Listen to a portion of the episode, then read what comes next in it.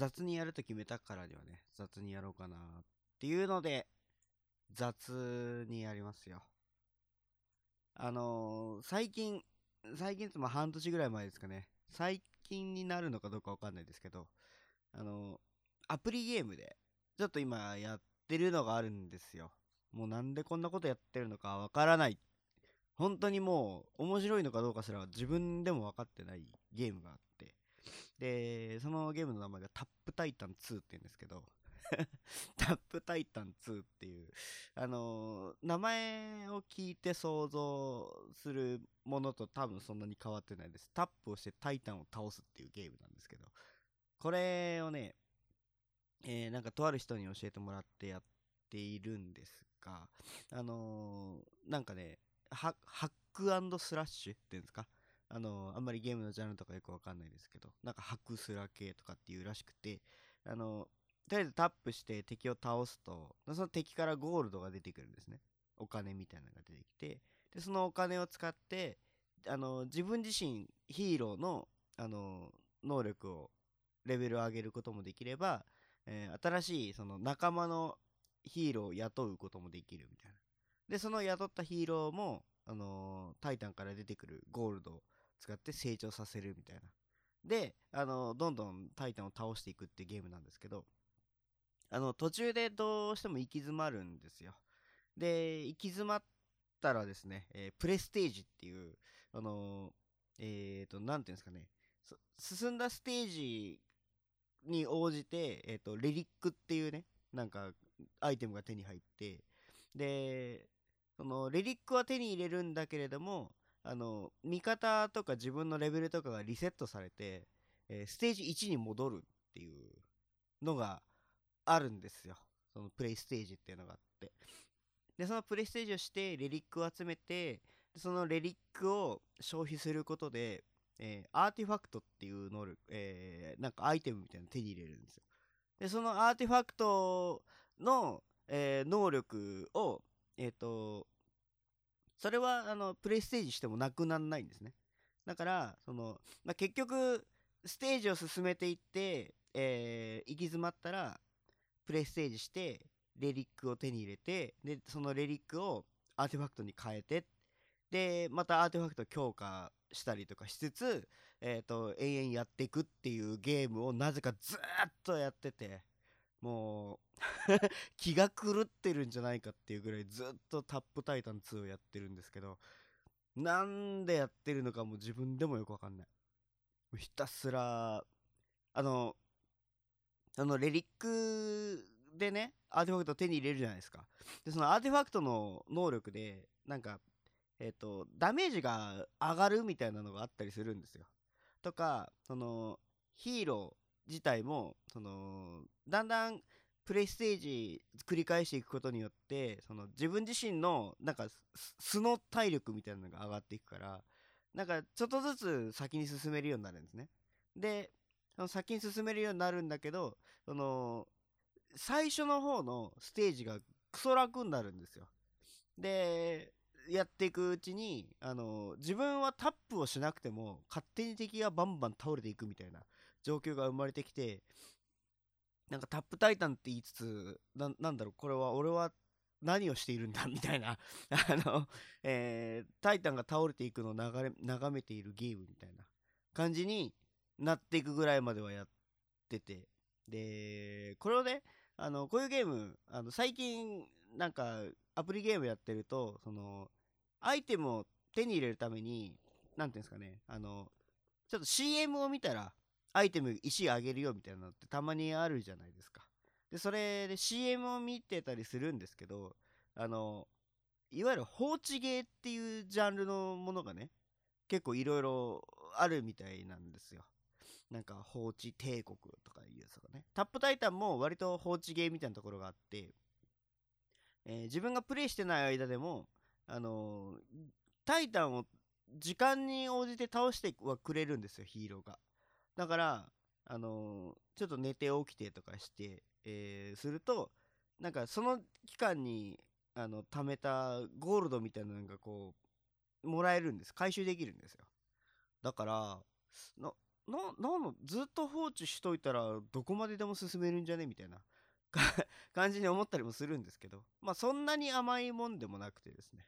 えー、で、放置ゲーってやっぱ怖いじゃないですか。いつまで経っても自分が触らない限りはもうなんかそのゲームのデータは更新され続けるみたいな。あの、ドラえもんであったね、宇宙でずっとドラ焼きが増え続けるみたいな話に近いところはあるような気がするんですけど、なんか無限にね、あの自分が触らない限り無限にこう、更新され続けるのってなんか怖いなっていうのが、まあ、タップタイタン2です。言いたかったのはそれじゃないんですけど、なんか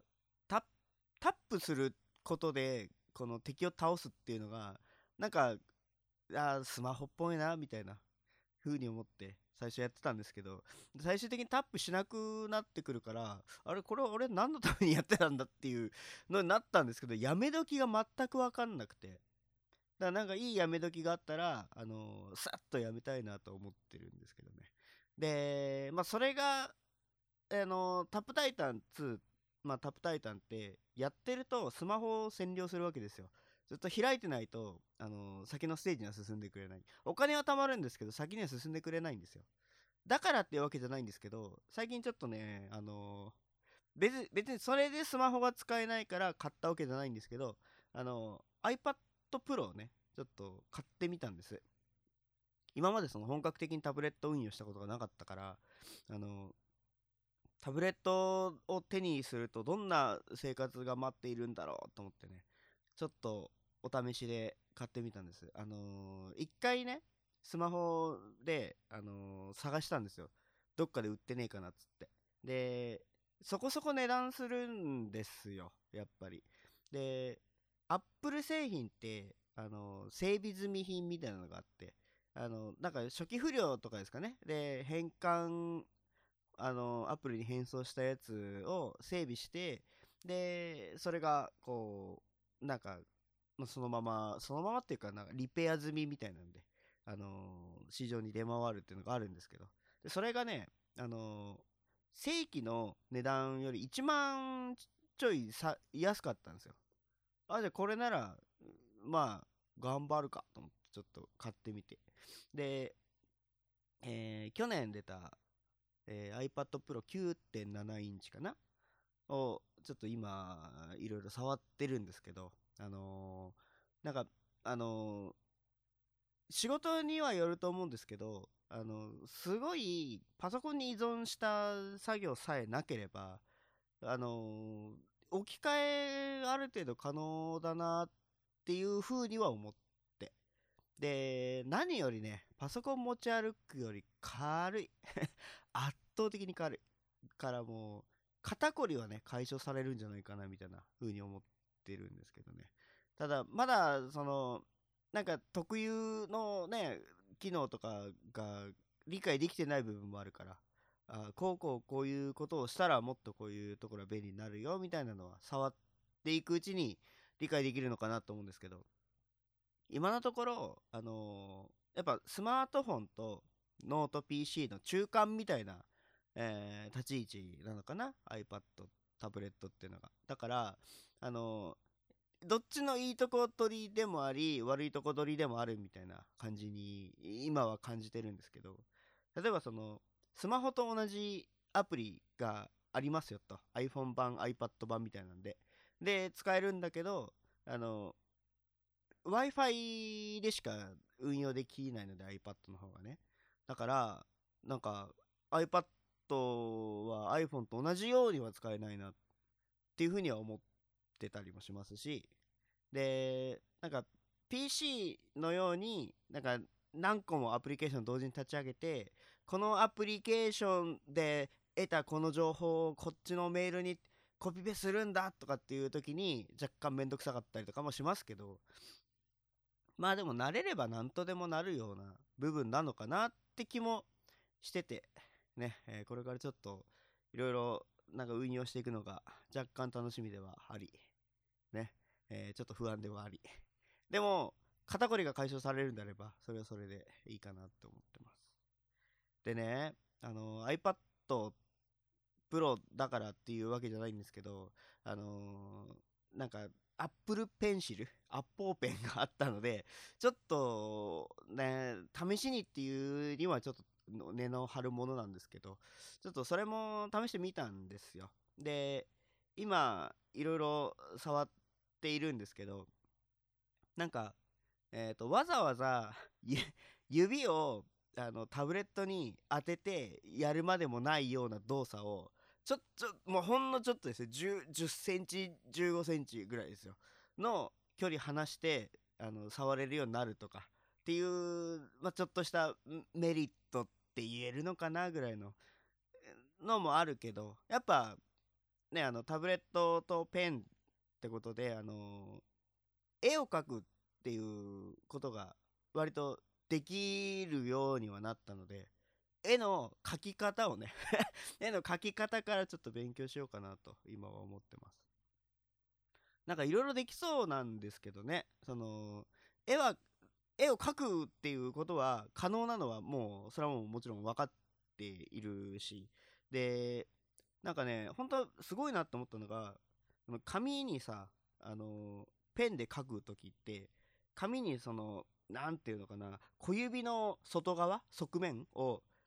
ひっつけてその紙に手を密着させた状態で書くじゃないですか。字を書く時とかって。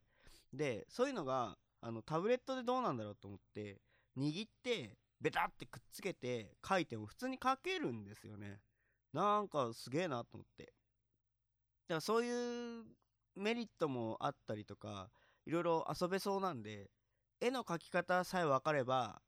描き方さえ分かればっていうかなんかいろいろ調べましたよもちろん。あのインターネットで。絵描イラスト描き方初心者とかっつっていろいろ調べたんですけど最終的に書いてること数多く書けしか書いてないから。いやそこそのさあのなんだ初めの一歩のところをさなんか誰か教えてくれよみたいな感じで思ってたんですけど。なんかアプリでもいいんですよ。なんか、例えばさ、あのー、写経ってあるじゃないですか。あのー、お経を写すやつね。そんな感じでさ、なんか、例えば、何でもいいんですよ。こういう、こういう形がありますよと。ちょっとなぞって書いてみみたいなアプリでもいいんですよ。そういうのがあったら、あのー、絵を描いた気になるみたいな ところからとりあえずね、スタートできればなとは思ったんですけど、なんかそういう僕にとって都合のいいものが今んとこ見つかってなくて、あるのかもしれないですけどね。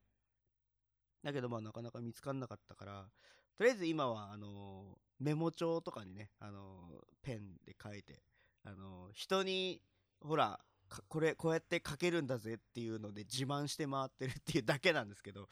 だからいろいろね僕のあの仕事の中でも使い道がありそうなところはあってなんか普通にさあのタイピングするより片手でこうさささっと書いた方が早いってっていうタイミングもあるじゃないですか。物事を伝える時とか。そういう時にさささっと書いて、うんってこう、うんってこうね、カンタ君ばりにこう、あの、やることもできるし。で、なんか知ってるがお前の態度が気に入らないって出すこともできるし、えー、あと、何ですかね、えー、画像の資料とかも、あのー、まあ、PDF とかもそうですけど、バッとか見せて、えいっつってこういろいろできるし、だから割と便利は便利で、で、もともと、あの、Mac、えー、なんだっけ、Mac mini か、使ってたから、その時に、あの、Bluetooth で運用してた、あの、えー、あれですね、キーボードも持ってたから、で、そのキーボードを今、一応使ってはいるんですけど、それも問題なく使えるし、何がすごいって、コマンドとタブをしたら、その、Windows で言うとオルトタブみたいなもんですよ。あの、なていうのかな、タスクがこう切り替えられるっていうのがあったりとか、なんか、割とね、あの、キーボードとの使い方次第でいろいろできそうな気がしてて、もうちょっとこう、触っていかんとなって思ってるんですけど。で、気づいたらね、なんかちょ、全然その意識的ではないんですけど、Apple 製品が周りに増えていってるんですよ、今。